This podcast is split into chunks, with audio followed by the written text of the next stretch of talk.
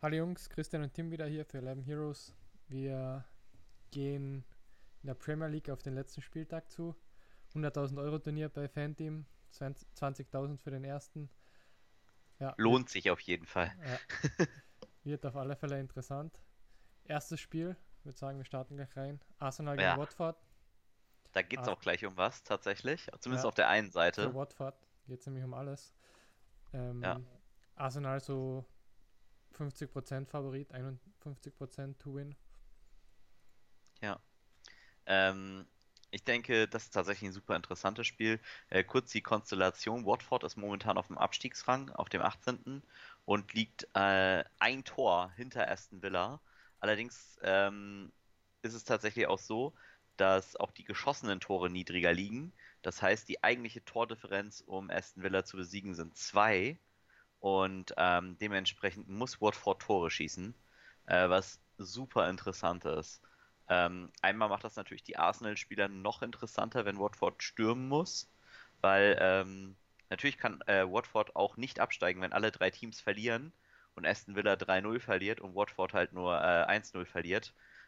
Dann würde tatsächlich Watford auch nicht absteigen, aber die Situation ist halt so, so eng, weil äh, die halt komplett punktgleich sind und Bournemouth halt mit einem Sieg, ähm, aber praktisch trotzdem noch mitspielen könnte, wenn die anderen beiden verlieren. Also es ist nur Norwich als Absteiger sicher und dementsprechend äh, wird Watford eigentlich sehr, sehr wahrscheinlich super viel versuchen. Und ähm, weiß jetzt nicht genau, wie es bei dir ist. Ähm, die Arsenal-Seite, für die geht es eigentlich jetzt um relativ wenig. Ich ja. weiß nicht, vielleicht am meisten für Aubameyang um den neuen Vertrag. Aber das war es gefühlt auch. Und ich finde tatsächlich auch, in diesen Spielen ist es natürlich super schwer. Arsenal kann natürlich jetzt auch 3-0 gewinnen mit Kontern. Äh, ich würde hier aber fast keine Arsenal-Spieler empfehlen. Äh, der einzige tatsächlich, den ich für sehr, sehr gut halte, ist halt Aubameyang, der da halt mal einen guten Konter einstreuen kann und äh, vielleicht noch PP Lacassette teilweise reinzuziehen. Aber ansonsten finde ich, sind die tatsächlich das Geld für das Risiko dafür, dass es um, bei ihnen um nichts geht, in Anführungszeichen, mir ist es zu hoch. Siehst du es ähnlich? Ja, sehe ich ähnlich. Was würdest du bei Watford sagen?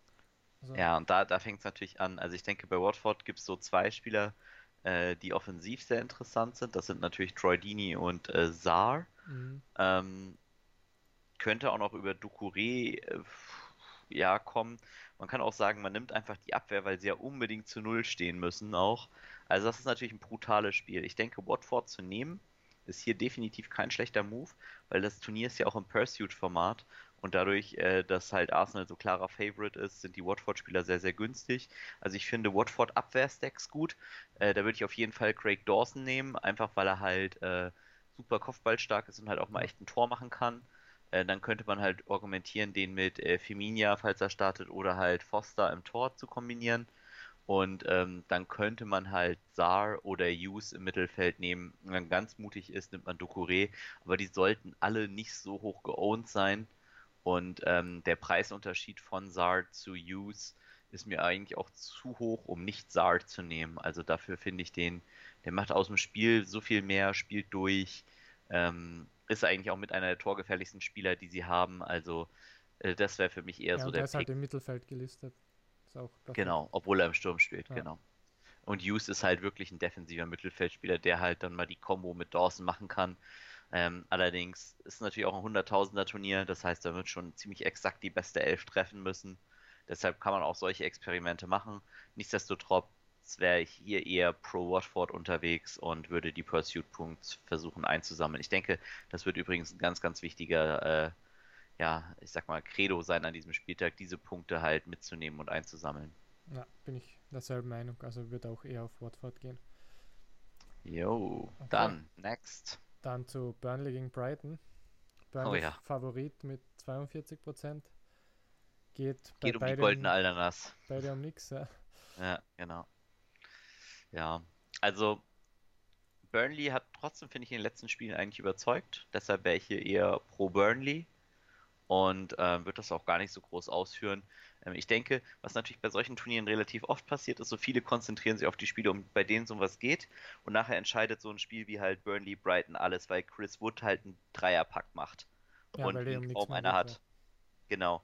Und dann schießt er halt einen Elfmeter rein, äh, macht er noch einen Kopfball, dann kriegt er noch einen Freistoß, den nimmt er dann auch, weil er einen Hattrick machen will und nagelt den dann halt auch rein. Und ähm, das würde mich null überraschen. Und das ist halt auch tatsächlich sowas, also so Chris Wood finde ich tatsächlich sehr, sehr interessant.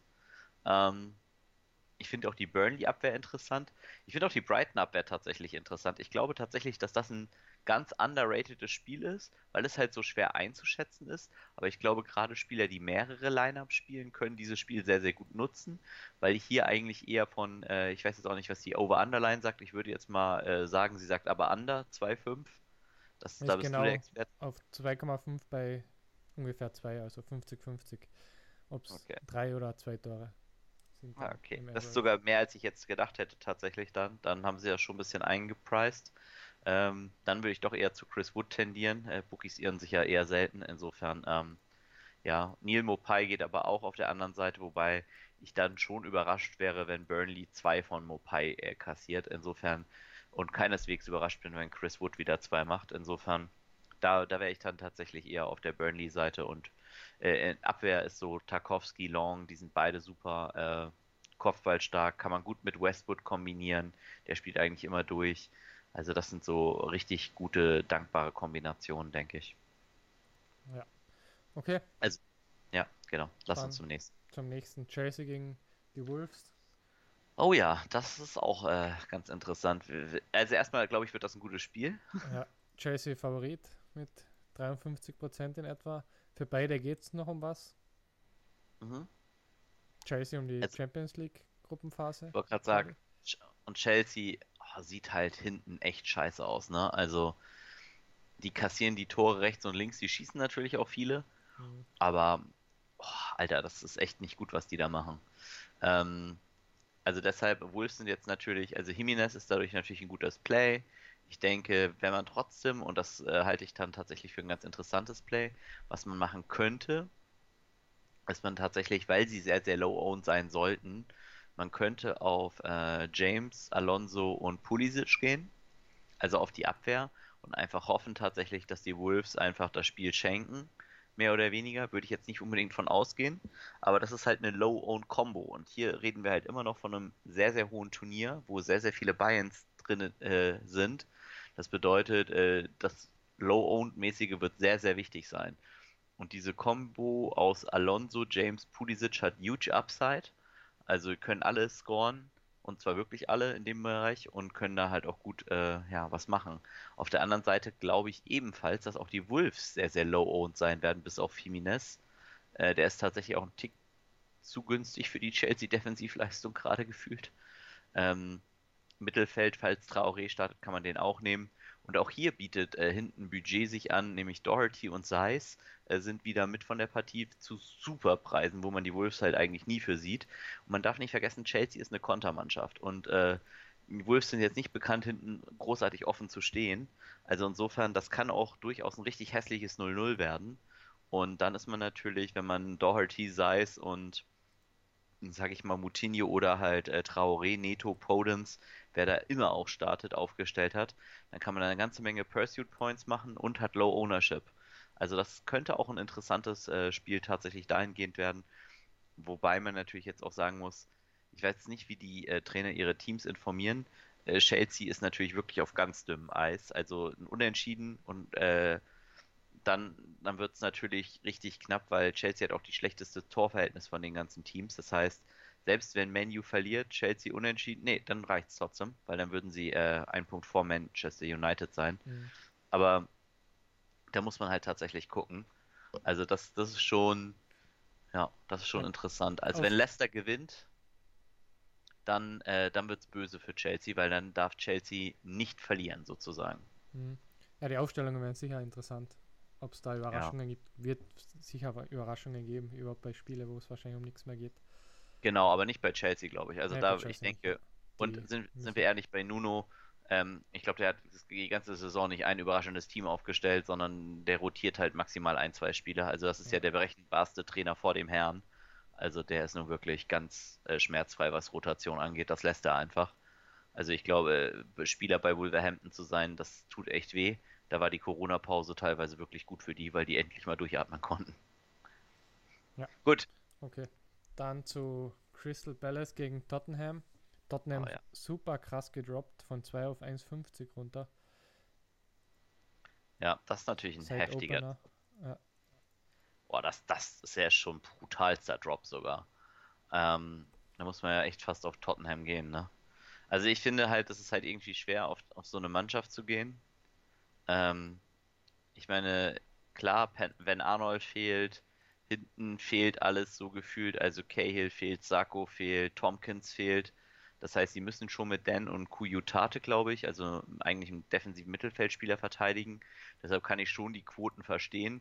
Wenn im Mittelfeld halt MacArthur und McCarthy spielen, also das ist halt, keine Ahnung, das könnte halt auch Rugby sein, ne? Ja. Aber ähm, ich, ich kann die Quoten verstehen. Al- Also Tottenham hat mich echt nicht überzeugt. Also die letzten zwei Spiele, gut, die haben sie solide gespielt. Und es, ich meine, die letzten drei gegen Arsenal haben sie auch gewonnen. Das haben sie auf keinen Fall verdient gehabt, aber immerhin haben sie gewonnen. Aber äh, da muss man tatsächlich sagen, jetzt so gegen Leicester hat es mich wirklich überrascht, dass sie da souverän so gewonnen haben. Ähm, muss man natürlich aber auch das Spiel sich irgendwie mal angucken und dann sagen, okay, ähm, das Ergebnis ist halt auch witzig für das Spiel. Und insofern, ähm, da, ja, da fällt es mir schwer, tatsächlich viel auf, äh, auf Tottenham zu gehen. Muss natürlich auch sagen, die Preise waren vorher schon raus. Das bedeutet, man kriegt natürlich auf die Spurs, könnte man jetzt denken, einen guten Rabatt, dem ist aber gar nicht so, weil die Spurs super teuer sind. Ja. Das heißt, wenn man mal bedenkt, ähm, dass Arsenal zum Beispiel auch eine äh, 50er, 51% Quote hatte auf, auf Win und dann jetzt die Preise von Son zum Beispiel sieht, der bei 13 Millionen ist, ähm, da muss man da schon klar sagen, die Preise sind schon sehr, sehr hoch für die Spurs-Spieler. Ja, den, den Quotendrop kriegt man noch. Äh, man kann sie deshalb auch spielen, denke ich. Man kann übrigens auch Pelle spielen, meiner Meinung. Also, wenn die Bookies jetzt so droppen, dann würde ich mir das zweimal überlegen. Aber ähm, so ein Guita äh, im Tor finde ich definitiv solide. Und äh, so Mitchell für 4-3 noch dazu, also den Außenverteidiger, äh, dann gibt man halt so wenig aus und kriegt so viele Pursuit Points.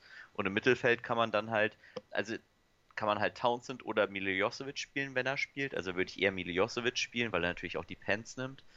Aber ähm, auch hier kann man da wirklich sehr, sehr viel variieren. Und auch hier geht es wieder um Ownership. Ich denke, Tottenham, Kane wird nach den letzten Spielen mit Son sehr, sehr hoch geowned sein. Ja. Ähm, und mit dem Quotendrop kommt das nochmal dazu. Insofern äh, könnte, ja, ich meine, das ist aber ein Spiel halt, ne, es, es geht halt auch um nichts. So, es ist halt irgendwie Wumpe, weil äh, Palace kann sich auch einfach sagen, wir wollen uns nicht verletzen und lassen uns fünf einschenken. Es gibt ja auch kein Publikum, das ein Zuhause ausbuht gerade. Ist, ist es schwer einzuschätzen. Also das ist für mich so ein absolutes Vollvarianzspiel.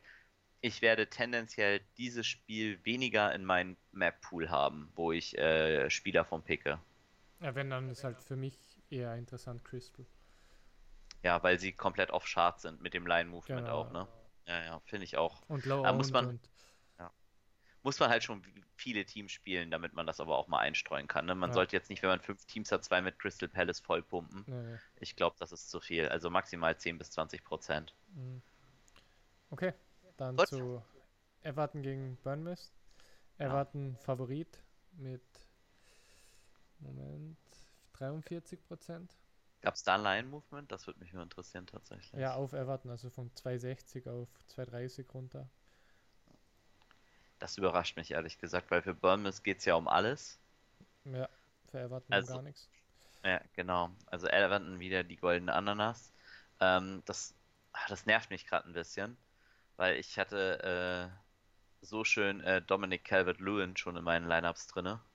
Aber wenn die jetzt Line-Movement haben, dann werden die natürlich wieder vermehrt gepickt.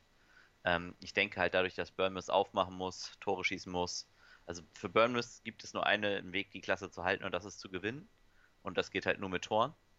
Und am besten brauchen sie auch ein paar mehr, weil ähm, tatsächlich äh, ist natürlich gut, wenn, wenn sie gewinnen, brauchen sie tatsächlich sogar nur eins, weil äh, sie sind eh darauf eingewiesen, dass Aston Villa verliert. Und dann wäre die Tordifferenz equal. Ähm, dann kommt es auf die geschossenen Tore an, da ist Aston Villa dann eins vorne, beziehungsweise sie haben zwei Tore mehr geschossen. Und ähm, dahingehend wäre es also wichtig für Bournemouth mindestens zwei Tore dazwischen zu haben, um halt eine realistische äh, Chance zu haben, um nicht abzusteigen. Und das bedeutet natürlich, dass man hinten aufmachen muss. Das erwartet ich, also ich würde erwarten, dass sie eine sehr offensive Aufstellung wählen. Also ich könnte mir gut vorstellen, dass sie mit Stanislas, Brooks, King und Wilson spielen. Also vier super offensiven Spielern. Ähm, dementsprechend glaube ich, äh, dass man die alle picken kann. Einfach weil ähm, sie halt sehr, sehr viel äh, Offensive Power releasen werden. Äh, das wäre mhm. also ein Spiel, wo ich auf keinen Fall auf ein zu Null gehen würde. Wenn Burnmouth in dem Tor, äh, Spiel kein äh, Tor schießt, ich meine, Burnmouth hat mich schon vorher getrollt, aber äh, da wäre ich wirklich überrascht. Und gerade natürlich dadurch auf der Gegenseite sind natürlich Spieler wie Richarlison und äh, Dominic Calvert-Lewin super interessant, weil wenn da ein gegnerisches Team aufmacht, die sind beide schnell, die sind beide gut durch und ähm, ja, dann finde ich, sind beide Seiten sehr, sehr gut pickbar in diesem Spiel. Ja, finde ich auch. Dann zu Leicester gegen Manchester United. Okay, da kommen wir tatsächlich zu meinem kompletten Dodge-Spiel. Wird aber für beide auch interessant zumindest, also es geht zumindest um was. Ja. Das ist für mich brutal schwer einzuschätzen, ja. weil Manu reicht ja das 0-0. Mhm. Und ähm, also ich finde Jamie Wardy, muss ich sagen, mit am Abstand am interessantesten aus der Partie. Einfach weil ich nicht weiß, äh, die Menu-Verteidiger, also Harry Maguire wird ihn nicht verteidigt kriegen. Ähm, aber ansonsten, boah, Bruno Fernandes könnte ich mir noch antun. Aber ich glaube halt nicht, dass Menu das, das so ein Spiel wird, wo Menu viel den Ball hat. Den werden wir äh, wahrscheinlich aber auch viele haben, oder? Oder zumindest. Ja, Bruno Fernandes und äh, Martial sehe ich schon relativ hoch geowned mhm. an. Äh, ich finde sie, also bei Fernandes verstehe ich es, weil Leicester auch ein Spiel sein könnte, was über Standards geht. Und äh, Martial ist natürlich ein schneller Spieler. Ich meine, Leicester wird aber super spät, wenn überhaupt, erst aufmachen. Also, also es wird mich wundern, wenn Leicester da jetzt von der ersten Minute an stürmt, weil es macht eigentlich keinen Sinn, weil wenn Chelsea muss erstmal äh, die Wolves halt wirklich äh, schlagen und wenn Chelsea in Rückstand gerät, dann reicht Leicester halt ein Unentschieden. Und ähm, das ist, das ist halt tatsächlich ähm, echt schwierig. Also Champions League wird meiner Meinung nach eher entschieden. Also es ist gut, muss natürlich sagen, es, es kommen natürlich City und Liverpool sind sicher drin und City darf ja nun auch spielen nach der Revision und ähm, dementsprechend so Chelsea muss gewinnen eigentlich und genauso sollte Leicester versuchen zu gewinnen. Und ähm, dann wird es halt interessant, dann würde Menu tatsächlich halt rausrutschen. Und deshalb, also das finde ich, ich meine, wenn Leicester ein frühes 1-0 schießt, das wird halt brutal. Da machen die halt gar nichts mehr und dann sind halt so Spieler wie Fernandes, Martial oder so natürlich mega, weil die natürlich alles geben nach vorne. Mhm. Das ist grundsätzlich halt, da ich die Spieldynamik überhaupt nicht kommen sehe in dem Spiel und ich auch nicht glaube, dass das Spiel 3-3 ausgeht. Ähm, was sagt da uns die Underquote? Ähm, die Overline ist bei 2,5, also ja. ja. Okay. Drei Tore maximal, so in etwa. Ja, genau. Und ähm, Genau, und deshalb sage ich da auch Tschüss. Ja. Also da habe ich gar keinen Bock auf das Spiel. Da gehe ich auch raus. Ja, da, mir wäre United auch wahrscheinlich, sind sie halt high-owned. Oder zumindest relativ high-owned. Ja. Preise sind auch nicht gerade billig. Nee, also wenn dann nimm Thielemanns, nimm Barnes oder nimm halt von mir ja. aus Perez oder halt Wardy. Das sind so die, die Mittelfeldspieler. Und die würde ich übrigens auch Single picken, ne? Also hier würde ich nicht auf Team-Pick gehen, weil äh, es ist kann hier durchaus sein, dass Harvey Barnes da mal zwei Tore macht, aber ich glaube halt nicht, dass drei Tore äh, für Leicester fallen werden. Also es ist halt einfach für mich ein Spiel, da nehme ich halt viel lieber Chris Wood, der halt Brighton einfach mal drei einschenken kann. Oder Dominic Calvert-Lewin, der halt dreimal Bournemouth auskontert und Hattrick macht damit. Ne, das kann ich mir auch richtig gut vorstellen. Also, das sind für mich Spieler, die Infinite Upside haben. In diesem Spiel sehe ich keine vielen Tore fallen, weil das sind beides Teams, die sehr vorsichtig agieren werden. Ja, denke ich auch. Dann zu dem Spiel, wo wahrscheinlich ja. Tore fallen werden. der, und wo der höchste Ownership sein wird, ja, zu Recht. Definitiv. City gegen Norwich geht ja, okay. nichts mehr. Komplette Clown-Fiesta wahrscheinlich. Ja. Ähm, ja, also Raheem Sterling als Captain, glaube ich, wird wahrscheinlich der meistgepickte Spieler sein, auch mhm. meinen Augen zu Recht. Äh, Sterling hat die Chance hier ähm, zum ersten Mal 20 Tore in der Saison zu machen. Ich glaube, darauf hat er ziemlich viel Bock. Äh, Kevin De Bruyne kann den Assist-Rekord brechen. Der hat auch schon 19 Assists. Das heißt, der hat auch Bock. Äh, das heißt, ich würde davon ausgehen, dass die beiden mal gar keinen Bock haben, ausgewechselt zu werden. Und dann ist es auch noch David Silvas letztes Spiel. Das heißt, der hat auch noch Bock. der wäre tatsächlich sogar ein ganz cooler, ähm, cooler äh, versteckter Pick, weil ich glaube, den haben nicht so viele. Da werden eher viele Mares nehmen oder Jesus. Äh, die finde ich auch absolut okay. Also finde ich beide gut. David Silver wäre halt so ein City-Spieler, wo ich dann eher mit 20% äh, Ownership, was mich noch überraschen würde. Ich denke, der hat eher dann in so einem Spieltag vielleicht 10 oder so. Und der kann natürlich auch einfach mal ein Tor und Assist machen. Ich meine, das ist sein letztes Spiel. Ähm, ich, ich glaube, die direkten Freistöße wird er nehmen und nicht Kevin De Bruyne, weil De Bruyne will die Assists und äh, Silver will vielleicht nochmal ein Tor zum Schluss. Und äh, gut, Sterling nimmt jetzt ja scheinbar die Pens, auch über De Bruyne, weil er die 20 Tore will. Also äh, komplett, wie gesagt, Clownfiesta. Und äh, Norwich, ich meine, Norwich hat das Hinspiel gewonnen, das dürfen wir auch mal nicht vergessen. Ja. Ähm, es ist, keine Ahnung, die sind für mich halt auch pickbar. Wenn City da komplett äh, aggro spielt, kann man halt auch einen Timo Puki für 6 äh, picken und der macht ein Tor und man hat gute Pursuit Points gesammelt mit ihm. Also ist alles valid, aber ich denke halt Dreier City Stack, zumindest mal Zweier City Stack. Äh, ich erwarte bei De Bruyne und Sterling eigentlich 40% Ownership. Ja, und Scoreline ist bei 2,25, also jetzt nicht total unrealistisch, dass die da ein Tor machen, Norwich. Ja. Ja. Genau. Und ich denke aber halt auch, dass City komplett. Hey, sind wir ehrlich, also bist du beim 5-0 überrascht? Ich bin's nicht. Nee. Also die Asian Handicap Line ist auch auf minus 3. Also. nice. Ja, die Bookies äh, erwarten da auch eine kleine Clown-Fiesta. Und auch noch gedroppt, also. Ja, ja, zu Recht. Ja. Wie gesagt, also De Bruyne und Sterling haben beide Bock. Und äh, vielleicht nimmt er noch einen Foden rein, der eh scheinbar immer Bock hat. Also da, da, Silva hat Bock. Also das, das City, das ist halt eines der geilsten Spiele. Ne? Das ist eines der geilsten Gefühle, in dem du spielen kannst. Du weißt, du kannst eigentlich nichts verlieren, du kannst aber Rekorde brechen und dann mhm. hast du einfach Bock. Und Norwich so, ja, warum sollen die jetzt nicht richtig hart da reinhängen in jeden Zweikampf und verteidigen? Weil sie müssen niemandem beweisen, dass sie da Ehre haben in diesem Spiel.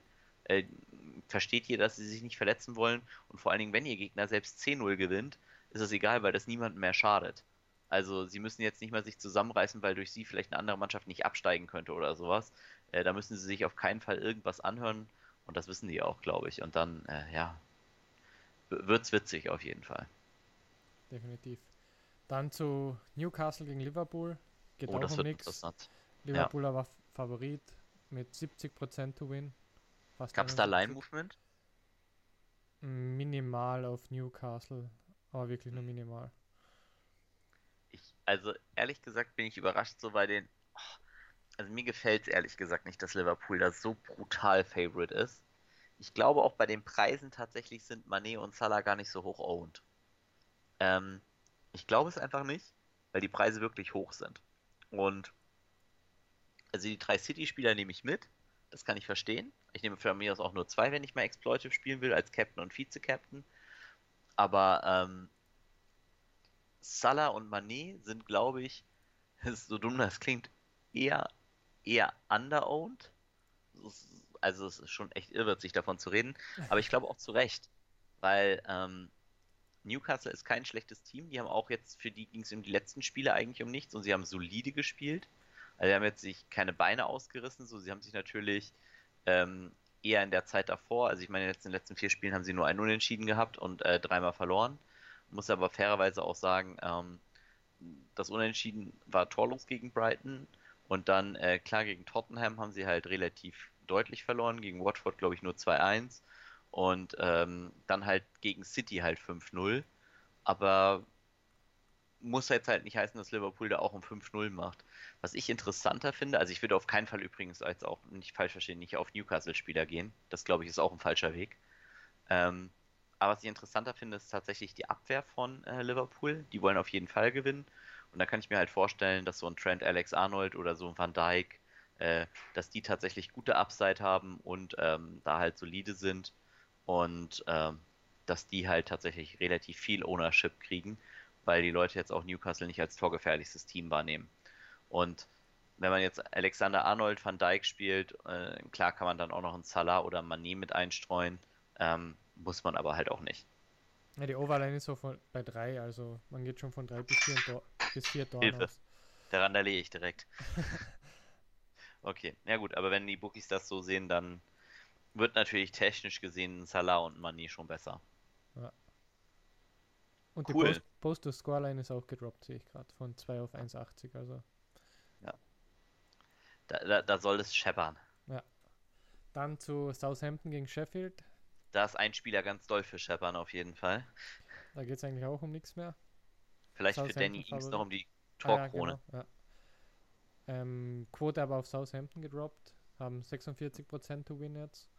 Hm, Overline bei 2,5. ja, also ich denke, die werden halt alles für Ings tun. Ne? Ja. Also wenn es da Elfmeter gibt, wird Ings die auch schießen und nicht Ward Prowse. Ich meine, der hat den letzten eh durch die Latte durchgenagelt. Ähm, oder versucht durch die Latte durchzuschießen. Würde mich jetzt echt überraschen, wenn er nochmal einen nimmt. Wenn Ings schon so nah dran ist, hat mich eigentlich schon überrascht, dass er den einen davor nicht genommen hat. Jetzt muss man natürlich aber auch sagen, Southampton hat natürlich eine mega Quote in den letzten Spielen hingelegt. Und ähm, Sheffield jetzt auch kein absolutes Übermonster, was den Angriff angeht. Ähm, das Spiel finde ich wieder super interessant, auch wenn es um nichts geht. Einfach von Abwehr zu ähm, Verhältnis auf beiden Seiten einfach. Also ich finde, man kann beide Teams defensiv spielen. Ich finde, man kann Ings offensiv spielen. Und ähm, das ist für mich einfach ein gutes Spiel. Ähm, anderen Offensivspieler als Ings würde ich nicht wählen tatsächlich. Also Ward Prowse habe ich ja gerade schon fast selbst gegen argumentiert, warum ich den nicht nehmen würde. Und ähm, damit finde ich es auch fast schon alles gesagt. Und wenn man sich natürlich jetzt auf Sheffields Seite stellt, ähm, dann könnte man jetzt halt sagen, gerade weil er halt die Schüsse aufs Tor kriegt, ist Henderson ein ganz guter Pick. Und dann halt Stevens wahrscheinlich, vielleicht Beldock, vielleicht äh, Landstream, falls er startet. Das sind so die Klassiker, glaube ich. Und das ist, wie gesagt, alles äh, ziemlich valide. Im Mittelfeld nimmt man dann halt wahrscheinlich Flag. Und äh, dann fährt man da, glaube ich, eine ganz solide Line mit auf jeden Fall. Okay. Dann zum letzten. Oh ja. West Ham gegen Aston Villa. Aston Villa kämpft auch noch. Mhm. 34 Punkte. Gerade, ich, ich weiß gar nicht, wie ewig die auf dem Abstiegsrang Rang waren. Und äh, natürlich eine Mörder-Serie hingelegt mit den letzten drei Spielen. Also dann erstmal Palace 2-0 gewonnen, dann gegen Everton das 1-1 halt und halt dann nochmal jetzt am letzten Spieltag gegen Arsenal der 1-0-Sieg. Und sie sind in der besten Ausgangsposition, die Liga zu halten von Watford und Bournemouth. Ja. Dann darf man auch nicht vergessen, also West Ham ist ne, leichter Favorite, glaube ich, oder? Nee, nee, Aston Villa ist Favorite. Oh wow, okay. Dann, na gut, dann 2,30, also Aston Villa dann sie- ja. 42% to win. natürlich dadurch halt, dass West Ham jetzt durch ist dann, okay, finde ich interessant tatsächlich. Ähm, das kann beide Auswirkungen haben, meiner Meinung nach.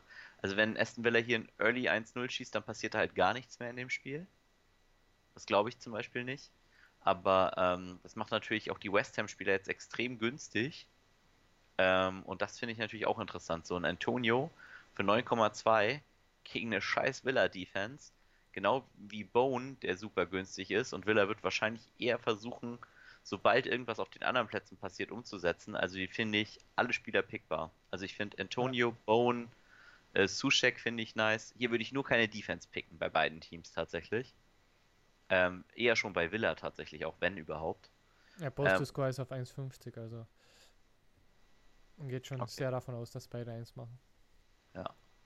Und ähm, ich denke, da sind die guten Kandidaten natürlich wie immer so Grealish, Trezeguet hat die letzten Mal ein paar Mal getroffen, Harry, Hane, McGinn, die sind alle ziemlich gut. Äh, Samata super low owned wahrscheinlich für 10, äh, könnte aber halt auch einfach mal 2 machen.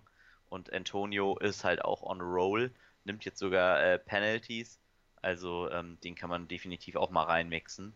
Und hier ist halt wieder die Frage so, wie wird West Ham spielen? Und das sehe ich ein bisschen anders als Norwich dann, weil ich nicht glaube, dass West Ham äh, sich jetzt antun wird, der Entscheider im Abstiegskampf zu sein, indem sie halt nicht voll durchziehen. Und also ich glaube, das kannst du dir als Trainer in der englischen Premier League da nicht erlauben, jetzt zu sagen, na gut, wir sind jetzt ja durch, wir, wir legen jetzt alle, äh, lassen fünf gerade sein und machen nichts mehr. Deshalb glaube ich schon, dass West Ham eigentlich ehrlich spielt und deshalb ist das die Einschätzung der Quote vielleicht sogar vorteilhaft, wenn man halt West Ham-Spieler picken will, weil man sie zu einem Discounted-Preis gegen eine Horrible Defense kriegt. Weil ich Mhm. denke, es werden ja Gilbert wahrscheinlich spielen, El Moidani ist out, auf der anderen Seite wird Target spielen. Ja, und wer will Bone und Antonio verteidigen? Also se- se- sehe ich halt als schwierig an. Und deshalb kann ich mir vorstellen, wenn die ein Tor schießen, dann geht Villa halt voll Front. Und ähm, dann sind halt so Leute wie McGinn, die halt aus jeder Lage ihres Lebens ballern, halt echt interessant. Oder ein Grealish. Also insofern, äh, das kann, denke ich, ein sehr, sehr cooles Spiel werden. Ja. Und äh, da denke ich, werde ich definitiv picken. Also bei dem Spiel werde ich mich auf jeden Fall bedienen. Ja, ich mich auch. Wird auf alle Fälle ein interessanter Spieltag. Der letzte dann, leider. Ja, wir haben ja noch die Champions League, die dann kommt ja, als Turnier, also bleibt uns treu, wird noch weitere Podcasts geben. Äh, vielleicht so dein Favorite Non-Raheem Sterling Captain und dein Non-Favorite äh, Man City Captain vielleicht. Man für City. das Turnier. Nein, nicht Man City Captain. So, also darfst kein, darfst keinen Man City Captain nehmen. Wen, wen findest du gut und warum? Ich glaube, bei mir hat man schon rausgehört, wen ich gut finde und warum, aber ich werde es gleich trotzdem nochmal sagen. Ich glaube, Salah noch. Finde ich noch interessant, ja. weil Low Owned und gute Also Low Owned heißt jetzt natürlich bei Salah dann eher 25%, ne? Äh, also Low Owned wird er nicht sein. Ja, ja, klar, ja, war. aber lower owned als normalerweise, ja, ja stimmt genau. schon. Und Inks vielleicht noch, weil er halt noch um die Topscorer-Krone spielt. Ja. Mein Geheimtipp ist Chris Wood. Ja. Und ähm, dann, dann werden wir mal sehen, wo das hinführt. und dann hoffen wir, äh, dass ihr beim nächsten Mal auch wieder dabei seid und dass ihr uns auch in unseren Social Media Kanälen besucht, mit uns im Discord äh, ja, diskutiert und natürlich gerne die WhatsApp-Gruppe joint. Da erfahrt ihr dann immer die Neuigkeiten als erste. Und dann hoffen wir, dass ihr ganz erfolgreich die 20k einsammelt am letzten Spieltag. Das waren Tim und Christian für 11 Heroes. Bis zum nächsten Mal. Tschüss. Ciao. Ciao.